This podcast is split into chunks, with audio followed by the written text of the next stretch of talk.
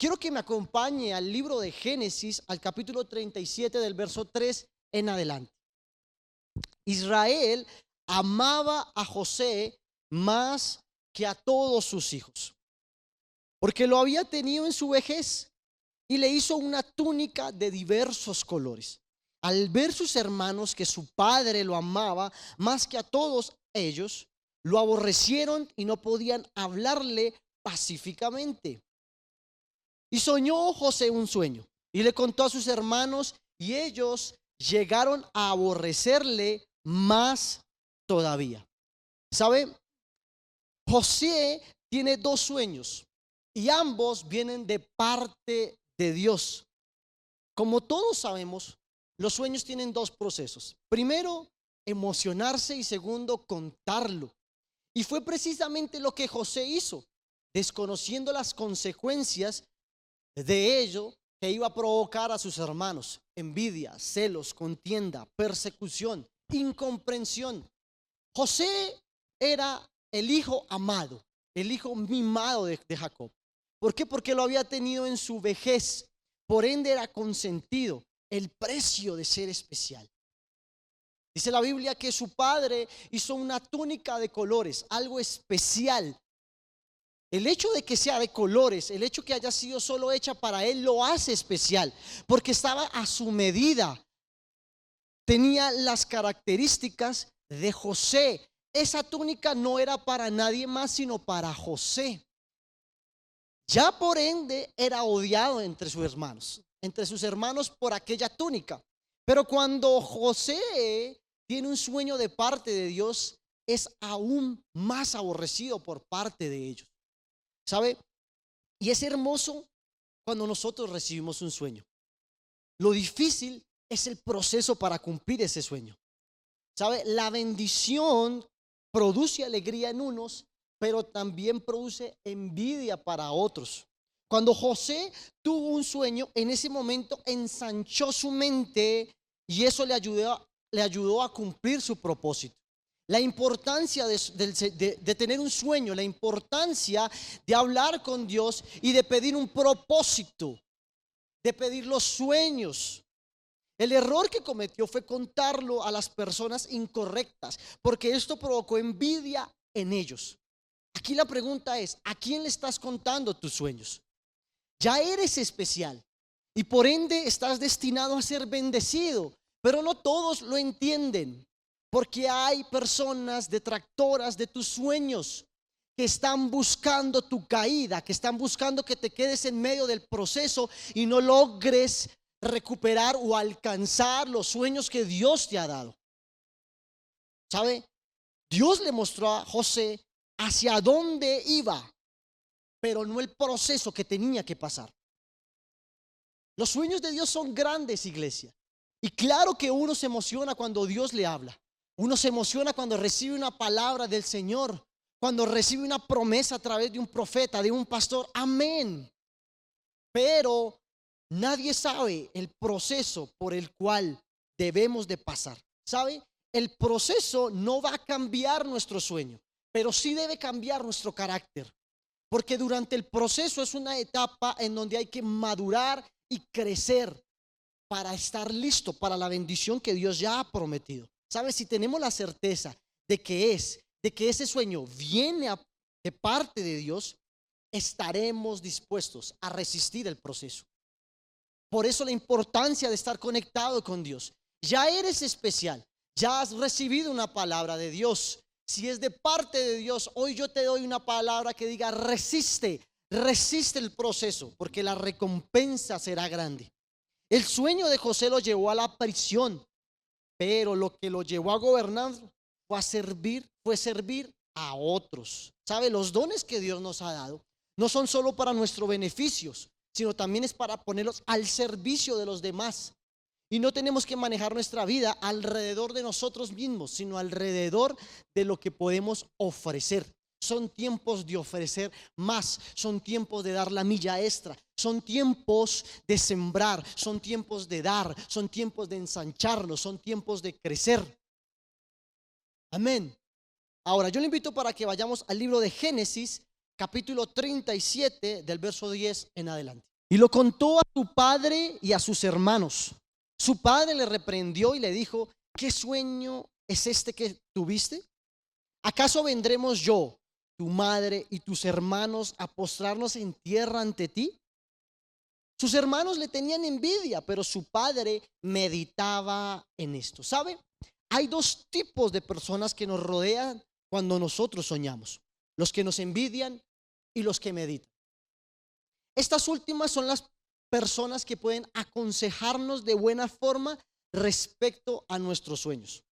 Por otra parte, si el Señor le hubiera enseñado el proceso a José, él no hubiera aceptado cumplir con el sueño de gobernar a Egipto. Si José hubiese sabido el proceso por el cual debía de pasar para poder ser gobernador de Egipto, tal vez hubiera desistido. De, de igual manera, si te dijeran todo lo que tendrías que pasar para ser la persona que Dios quiere que sea, quizás le dirías que no a ese sueño, que no a ese llamado. ¿Sabe? Yo no sé qué proceso usted esté pasando, pero no importa la circunstancia, la situación, no desmayes, porque el sueño es más grande que el proceso. Para lo nuevo que Dios tenía para José, era necesario un cambio de túnica, pero no de propósito. Seguía siendo especial, porque el especial no era la túnica, el especial era el que portaba la túnica. Y en el nuevo proceso, el cual Dios quería entrar a José, era necesario que esa túnica fuera manchada, arrojada, ¿cierto? Rota, porque el Señor lo iba a llevar por un cambio de túnica, que lo iba a llevar a un lugar más grande, porque el propósito por el cual Dios tenía con José era aún más grande.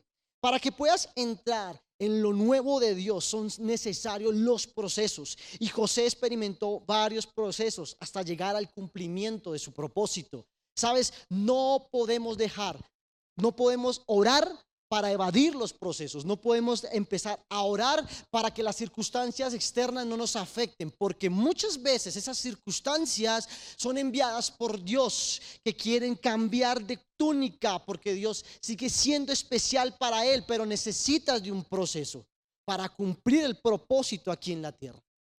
Y hoy yo quiero compartir cinco túnicas, las cuales José tuvo que experimentar para encontrar su propósito aquí en la tierra. La primera es la túnica de la traición. Quiero que me acompañen al libro de Génesis, capítulo 37, verso 18 en adelante, que dice, cuando ellos lo vieron de lejos, escuche esto, antes que llegara cerca de ellos, conspiraron contra él para matarle. ¿Sabe? Hay gente que anhela nuestra caída y nuestra derrota. No conocemos el corazón de las personas, pero sí podemos ver sus intenciones. Muchas veces nuestros sueños provocan envidia en las demás personas e inclusive en las más cercanas. Dice la Biblia que cuando ellos lo vieron de lejos, antes de que se acercaran a ellos, conspiraron, murmuraron. ¿Sabe? Hay mucha gente así. Cuando usted va en la calle, cuando usted está de lejos, cuando usted viene, viene, ¿cierto? Desde lejos lo están señalando, lo están juzgando y están deseando su caída. Y eso no fue la excepción para José. Dice el verso 19. Y dijeron el uno al otro. Escuche esto. He aquí viene el soñador. Eso sonó como con sarcasmo. Se pueden disfrazar de amigos, pero a tus espaldas hablan de ti. Mire cómo nuestros sueños pueden provocar incluso burla de los más cercanos. Dice un dicho que por ahí que dice, nadie es profeta en su tierra. Pues bueno, cuando lo vieron llegar, dijeron, mire, ahí viene el soñador con sarcasmo, el especial. Y eso provocó burla en ellos. Por eso conspiraron, planearon algo en contra de José. ¿Y quiénes? Sus hermanos. ¿Saben? Muchas veces la gente más cercana a nosotros son los que anhelan nuestra caída, son los que más hablan de nosotros. Y esta no era la excepción en la vida de José. Dice el verso 20, ahora pues, venid y matémosle y echémosle en una cisterna y diremos, alguna mala bestia lo devoró y veremos que será de sus sueños. ¿Sabe?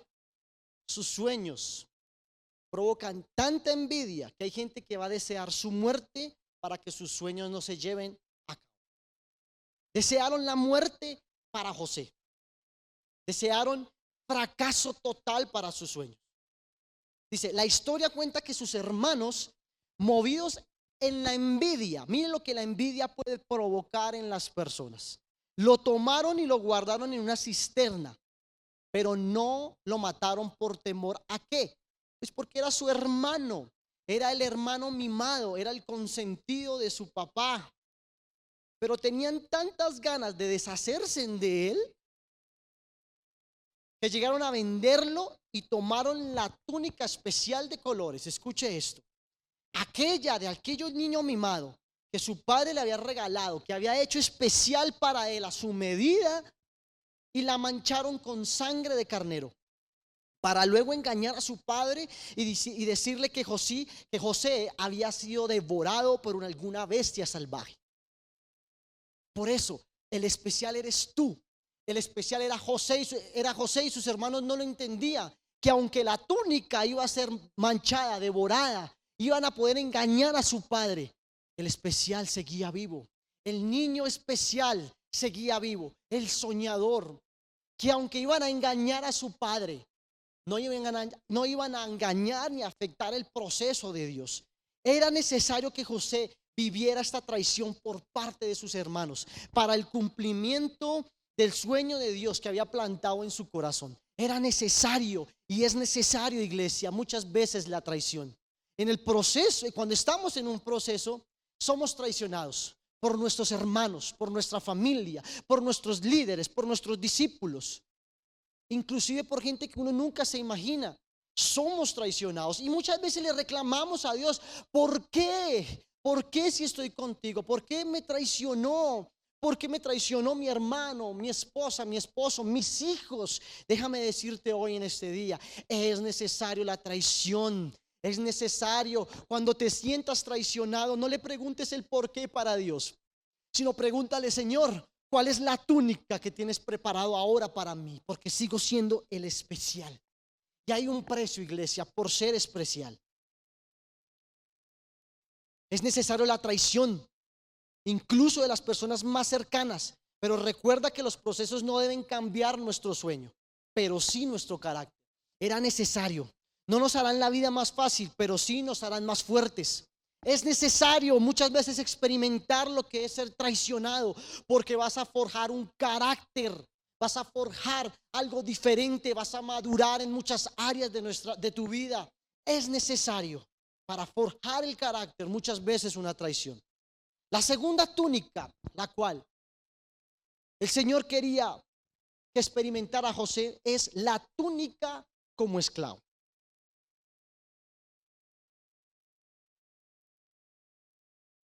Entonces Judá dijo a sus hermanos, ¿qué provecho hay en que matemos a nuestro hermano y en curamos su muerte? Verso 27.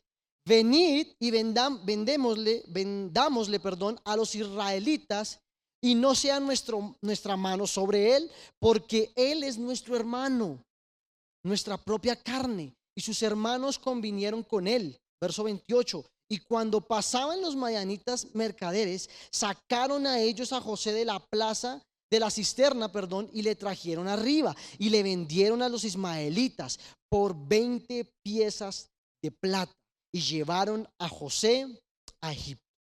¿Sabe? Si has caminado como extraviado en la calle, como alguien que no sabe quién es, felicitaciones. ¿Sabe? Dios ha cambiado tu túnica. No siempre la túnica va a ser especial, de colores. No siempre todo va a salir bien. ¿Sabes? Dios quizás está preparando un rey, pero no primero sin que antes experimentes la túnica de la esclavitud. ¿Sabe?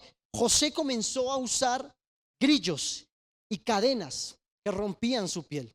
Tal vez los que estás viviendo está intentando romper y anular tus sueños. Pero recuerda que lo que estamos viviendo es solo una transición por la cual debes vivir para alcanzar tus sueños. Es necesario una transición en donde tal vez sientas que tus sueños se están perdiendo, se están anulando, en donde sientas que tal vez estás alejando de la tierra prometida. Es necesario. No podemos orar para evadir los procesos, iglesia, sino debemos de orar para pedir fuerzas y sabiduría en el proceso. Se necesita una fe. Se necesita una fe no solo para aguantar, sino para salir del proceso. ¿Sabe? Hay, que, hay gente que es experta en aguantar y adquirieron una fe solo para aguantar, aguantar, resistir, resistir y resistir. Y Dios hoy quiere que tú adquieras una fe no solo de resistir, sino para avanzar y salir durante el proceso. Hay gente que, que tiene un cuero muy, muy grueso ya. Se la pasan años. Usted pregunta con ellos, ¿cómo estás, hermano? Resistiendo al enemigo, resistiendo al diablo, resistiendo el proceso. Y llegan a la eternidad y se mueren, parten a la eternidad y siempre estaban resistiendo y nunca hicieron más para salir. El problema no es ser esclavo, el problema es que te vuelvas un experto en ser esclavo. Recuerda que la esclavitud es una transición, no es para siempre. Hay gente que se queda de por vida con la túnica de esclavos. Viven como esclavos, comen como esclavos, hablan como esclavos y nunca entienden que los grillos y las cadenas que están viviendo en medio del proceso son pasajeros.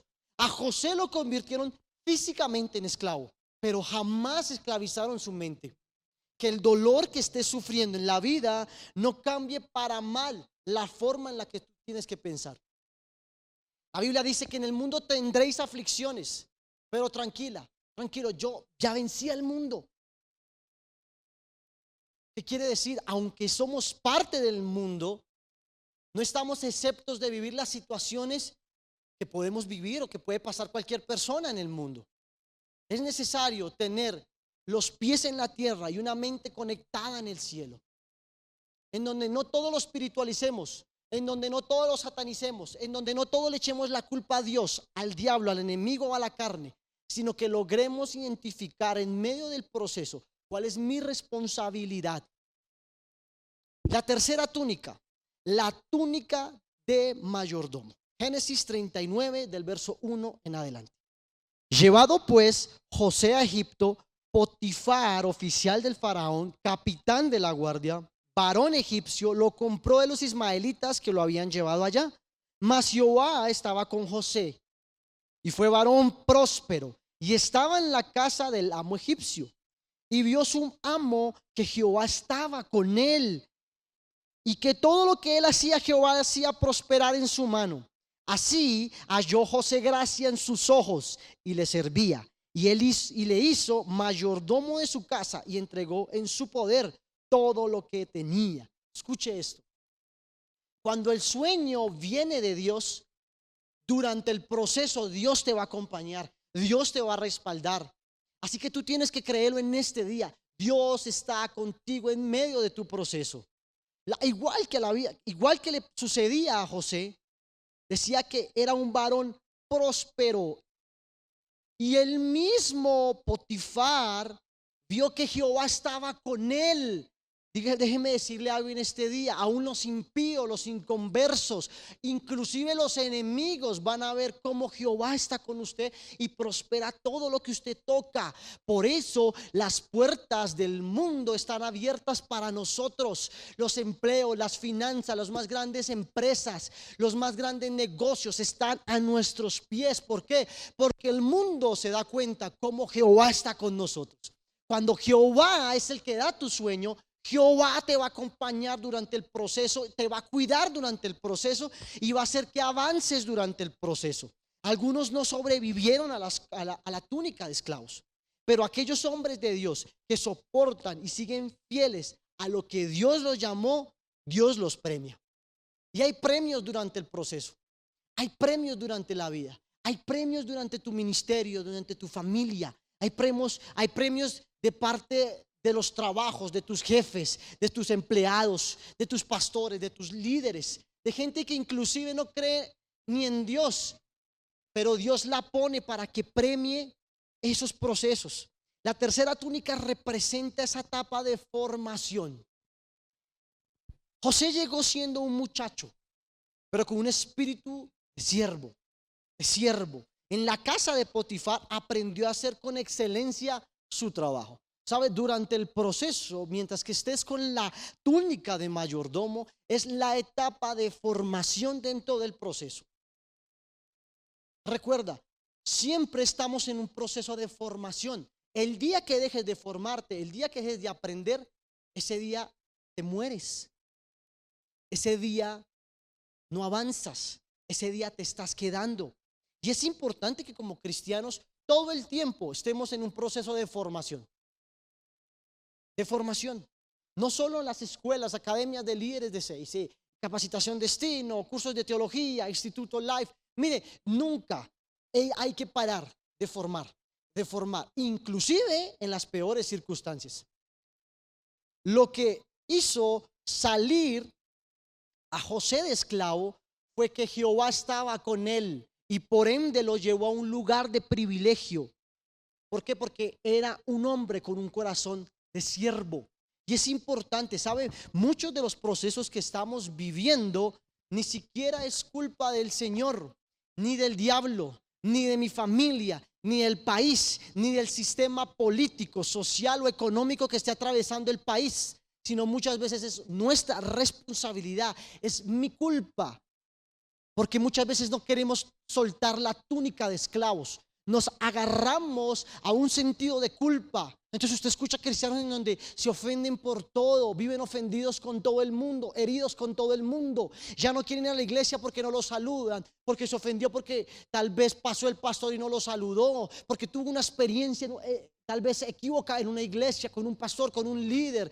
Son de ese tipo de cristianos que viven resentidos con la sociedad resentidos con un país, le echan la culpa de la pobreza y de su situación a todos los que están a su alrededor. Son personas que se acostumbraron a cargar y a tener la túnica de esclavos. La túnica de esclavos. Pero dice que en la casa de Postifar, José todo, todo lo tuvo. La Biblia no dice cuánto tiempo fue, pero fue el mejor tiempo de aquellos que hasta esta fecha había vivido. Fueron, fueron los años más prósperos de formación, donde más se soltó José, donde más aprendió. Pero cuando eso pasa, es tiempo de cambiar de túnica, de pasar a otro nivel. Muchas veces vemos que en medio del proceso todo mejora. Y Dios está probando nuestra fidelidad, compromiso y carácter para hacer las cosas en medio del proceso. ¿Sabe? Nunca debemos de bajar la guardia. Somos personas en un proceso de formación. Pero el enemigo tampoco para de trabajar. Él desea que te quedes con la túnica de esclavo, con la túnica del rencor, de la frustración. Por eso debe estar siempre preparado para ese nuevo nivel el cual Dios te quiere llevar. ¿Sabe? Nunca, nunca se te olvide de donde Dios te ha sacado. Nunca se te olvide lo que Dios ha hecho por ti. Nunca olvides que en medio del proceso Dios te respaldó, que en medio del proceso tuviste una iglesia, un pastor, un líder cuidando, llamándote, pastoreándote. Y el, y el diablo no para de trabajar, así como tenemos un Dios que está trabajando a favor de nosotros. Coloca ángeles alrededor nuestro que cuidan nuestro salir, que cuidan nuestro entrar. El mismo diablo hace lo mismo. Tiene secuaces en la tierra que tampoco paran de trabajar para que tú no te quites esa túnica de esclavo. El diablo es feliz cuando nos, no, sueltas esa túnica de esclavos. Y Dios te quiere llevar a otro nivel. Y sabe, llegó el tiempo de la tentación. El premio a la fidelidad, el llamado de Dios es la cárcel. Túnica 4. La túnica de preso. Génesis 39, 20 dice, y tomó su amo a José y lo puso en la cárcel, donde estaban los presos del rey, y estuvo allí en la cárcel. ¿Sabe?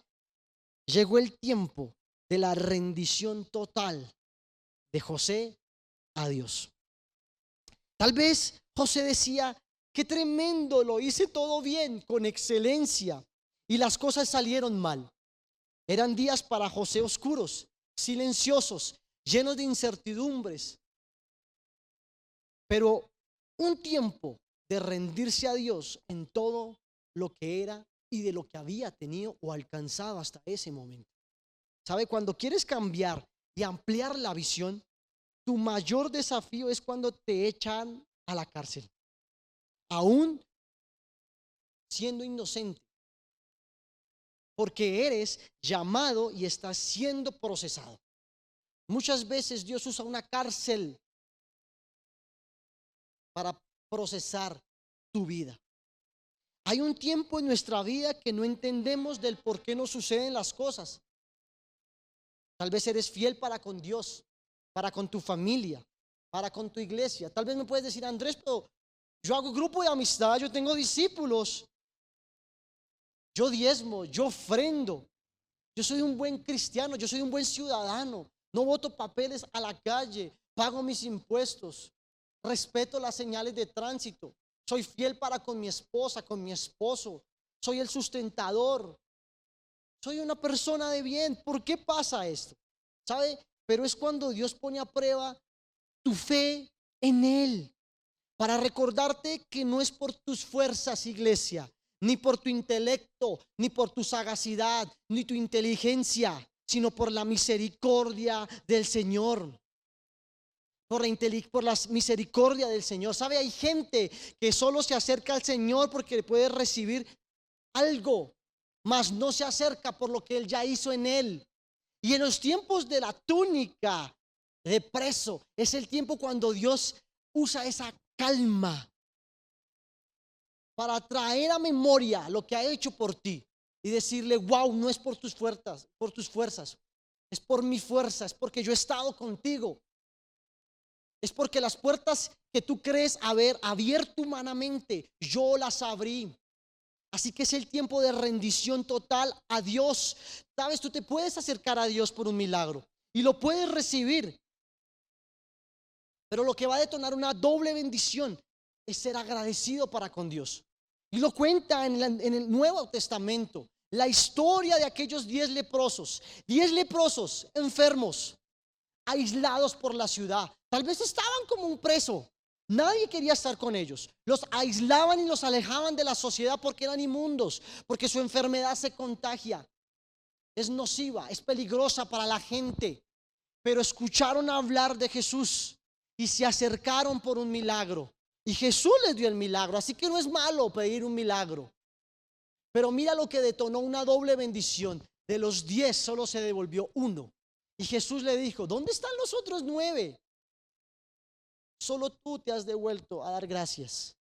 Por ende, no solo recibiste un milagro, sino también eres salvo. Y sabes, es importante que en medio de la, cuando estás, tal vez, si estás pasando el proceso de la túnica de ser preso, entiendas esto. Devuelve tu mirada al Señor. Devuelve de donde Dios te sacó. ¿Sabe? Ninguna carrera, Ningún estatus social, político, financiero se compara con lo que Dios ha hecho con nosotros en la cruz. Y sabe, hay gente que Dios la bendice. Se acerca tal vez a la iglesia, a las iglesias, con una familia totalmente derrotada, al punto de divorcio, a punto de dejar abandonada a su familia. Tal vez vemos casos en donde personas llegan completamente inundadas, poseídas por el alcohol, por la droga, por la prostitución, por el adulterio, por la fornicación. Y tal vez llegan a este lugar pidiendo un milagro. Y déjame decirte que Dios puede hacer el milagro. Pero Dios va a hacer un milagro no para que tomes la actitud malagradecida, sino para que cuando ya estés en los gloriosos, cuando estés a punto de cambiar de túnica, vuelvas tu mirada al Señor, de donde Dios te sacó. Que cuando antes que no tenías nada, tenías todo que era la fe y por todo que es la fe lograste tener lo que tienes hoy en día. Muchas veces lo que logramos humanamente, lo que logramos aquí en la tierra, es estorbo para nuestra fe. O déjame decirte, sabes, cuando no tenías nada, tenías todo que era Jesús, que era el Señor. Tal vez no te preocupaba tanto tener una casa, un carro, finanzas, una empresa, porque no tenías nada, pero tenías 100% la fe puesta en el Señor. Y cuando Dios te fue bendiciendo, te fue prosperando, tu fe se empezó a desvanecer. Y empezaste a colocar esa fe en lo que lograste. Entonces, antes tenías 100% la fe en el Señor. Ahora tienes un porcentaje en el carro, otro porcentaje en la esposa, otro porcentaje en la familia, otro porcentaje en las finanzas, otro porcentaje en la empresa. Y por eso cuando llega la escasez y pierdes algo, sientes morir. Pero mi pregunta es, ¿por qué sientes morir? Si antes no tenías nada, pero tenías la fe y con esa fe lograste todo. ¿Sabe? La mejor, el mejor punto de partida es la nada. Recuerda que de la nada el Señor lo hizo todo. Y si tú que me estás escuchando hoy en este día, estás en la nada, déjame decirte, estás en el mejor momento, en el mejor punto de partida. La nada, desde la nada lo puedes llegar a tener todo si tienes activa la fe en tu vida. Por eso debemos de ser agradecidos. ¿Sabe? La fidelidad no es el camino más corto, pero es el que más lejos te va a llevar. Y es clave ser fiel a Dios en lo poco y en lo mucho. Porque es fácil ser fiel a Dios en lo poco. Pero qué difícil es serle fiel a Dios en lo mucho. Para que cuando lleguen los días de abundancia, tu corazón no se separe de la fuente que es Cristo. Y eran duros, eran momentos difíciles para José. Eran momentos de incertidumbre, eran momentos de pelea con Dios, consigo mismo, eran momentos de frustración, porque tal vez estaba sintiendo que iba bien, que iba avanzando al propósito por el cual Dios le dio ese sueño y siente que se devolvió, siente que otra vez lo devuelven, siente que bajó de túnica, pero lo que, lo que él no sabía es que la túnica con la cual él estaba pasando era transitoria, porque la próxima túnica iba a ser la túnica del propósito celestial que Dios tenía para con José. Por eso la quinta túnica es la túnica de un rey. Dice el libro de Génesis capítulo 41, 41 del verso 38 en adelante. Y dijo Faraón a sus siervos, ¿acaso hallaremos a otro hombre como este en quien, en quien esté el Espíritu de Dios? Mire cómo usted se puede volver deseado, inclusive afuera. Y dijo Faraón a José, pues que Dios te ha hecho saber todo esto. No hay entendido ni sabio como tú. Tú estarás sobre mi casa. Y por tu palabra se gobernará todo mi pueblo. Amén. Solamente en el trono seré yo mayor que tú. Dijo además Faraón a José, he aquí yo te he puesto sobre toda la tierra de Egipto. Entonces Faraón quitó su anillo de su mano, escuche esto, y lo puso en la mano de José y lo hizo vestir de ropas de lino finísimo y puso un collar de oro en su cuello y lo hizo subir en su segundo carro y pregonaron delante de él, doblad la rodilla y lo puso sobre toda la tierra de Egipto. Escuche el cumplimiento de la palabra del Señor. No fue de la noche a la mañana, pasaron años. Mire todas las túnicas que José tuvo que pasar y experimentar para pasar a tener la túnica de rey. ¿Sabe? El, José que estaba ante el faraón era un hombre maduro, decidido, fuerte, diferente, experimentado, pero santo en todo, con una experiencia. No era el niño malcriado y juguetón, bocón, tal vez puede decirse. No, ¿sabe? Ahora José era el hombre de Dios, formado para recibir autoridad. Formado para recibir autoridad. Después de un gran proceso, iglesia, viene un gran suceso. Los procesos en la vida son inevitables si queremos llegar a nuestro sueño. Y es tremendo como ver todo lo que tuvo que pasar José, tantos años, tantas túnicas, para hoy, para en este instante, ver cómo sobre sus dedos es colocado un anillo de oro. Sus vestiduras son cambiadas por unas vestiduras de lino fino. Y ver cómo se convierte en el segundo hombre más importante después de, Faraón. ¿Sabe? Muchas veces creemos que a través de una oración de uno, de dos minutos, Dios debe resolver y arreglar una vida de desorden y de malas decisiones.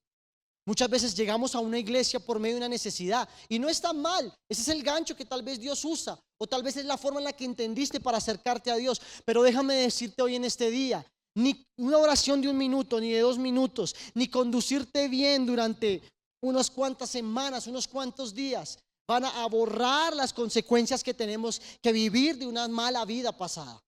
Se necesita de un proceso pero se necesita que aguantes el proceso. José pudo haber dejado todo tirado, haber dicho esto no es de Dios, inclusive haber buscado amistades incorrectas, o sea, vivía, estuvo preso, en, en una cárcel. Usted sabe la cantidad de, de personas y qué tipo de personas hay en una cárcel. Usted sabe qué caminos pudo haber tomado. Pero mantuvo, José se mantuvo firme porque había un propósito. Dios debe resolver tus problemas cuando tú te encargas los de Él mientras el proceso. Y José lo entendió. Dios estaba, José se estaba encargando de todos los problemas que habían en la cárcel, porque no, no se preocupó solo por él, sino que se preocupó por los demás. Dios le dio un, un don, un talento a José. Y no se quedó con él, para él, para sacar beneficio para él. No, no, no, no, no. Él lo puso al servicio de las personas. Por eso logró interpretar los sueños. Y el haber interpretado los sueños lo llevó a un proceso, a tener una túnica de un rey, a convertirse en el segundo hombre más importante sobre la tierra. Los procesos hacen parte del caminar del cristianismo, iglesia. Y todos estamos pasando por un proceso. Hay mucha gente todavía orando diciendo, pero ¿por qué la pandemia? ¿Por qué llegó el COVID? ¿Por qué está pasando esto? Algunos se atreven a echarle la culpa a Dios, otros al diablo, otros a la política, otros al país fulano, al país sutano. No, no, no, no, déjame decirte algo. Todos los procesos son necesarios. Escucha, mira, indaga en la Biblia. Antes de un gran suceso, le antesala un proceso difícil. Y en ese proceso de los que vemos en la Biblia hay muertes. Hay gente que se quedó en el camino. La generación de Israel, la generación del desierto, como dice la Biblia. ¿Cuántos no murieron en el desierto? ¿Cuántos no se quedaron en el proceso? ¿Cuántos se distrajeron con becerros de oro, con murmuración, con críticas y se quedaron y no lograron ver la tierra prometida? Y la vida se trata de eso, afrontar y saber pasar los procesos por los cuales hemos estado y vamos a pasar en la vida. ¿Sabe? Yo no sé qué proceso estás pasando, pero yo sí tengo una palabra de parte del cielo para ti.